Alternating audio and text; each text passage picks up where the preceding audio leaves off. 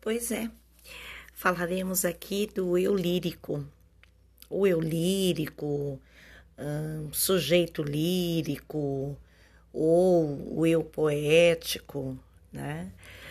É um conceito que vai designar a voz que se manifesta na poesia. É isso porque é criada pelo poeta essa voz e apresenta as reflexões, as sensações, os sentimentos, as emoções é, de um sujeito fictício que vai discursar né, em primeira pessoa, né, o eu, ok? E no poema de Cora Coralina, maravilhosa, é, esse eu lírico representa tudo isso e mais um pouco. Uma poetisa maravilhosa. E aí teve duas perguntinhas. É, explique por que o texto pode ser chamado um poema substantivo. Transcreva trechos que comprovem sua resposta. Bom, os versos, né, eles são formados é, na grande maioria, na maioria, por palavras ou frases substantivas né? ou nominais. O que, que é isso, professora? Que não tem verbo. Em que se destacam nomes de pessoas ou de objetos. Então, por exemplo, uh, Dona Marcionília e seu Chico fiscal, gaiolas dependuradas, passarinhos, geração passada, né? e etc. Por aí vai.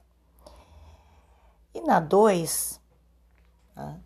explique dos nomes de pessoas e de objetos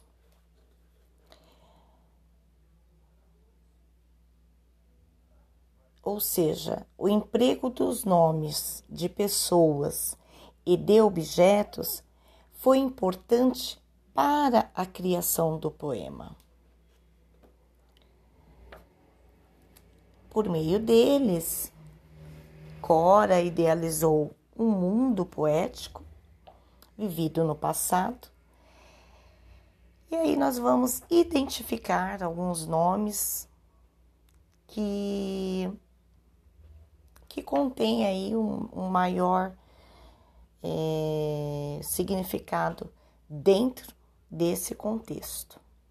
Tudo bem? Então vamos lá. Dona Marcionília, Chico Fiscal, Meninada, Meninos, Passarinhos, Amigas, Casa, Quintal, balanços, berço, barquinho. Né? Ainda podemos encontrar outras palavrinhas, flores, roseiras, lebres, coelhos, gaiolas, agasalhos, bordados, renda, Chale, mas ela escreveu Chaile, terra, pincel, lata, tinta, colchão, travesseiro e etc. Então, corrige, veja se você conseguiu colocar, né? É, a resposta das questões. Se escreveu pela metade, aproveita aqui que a Pro deixou a, a resposta completa.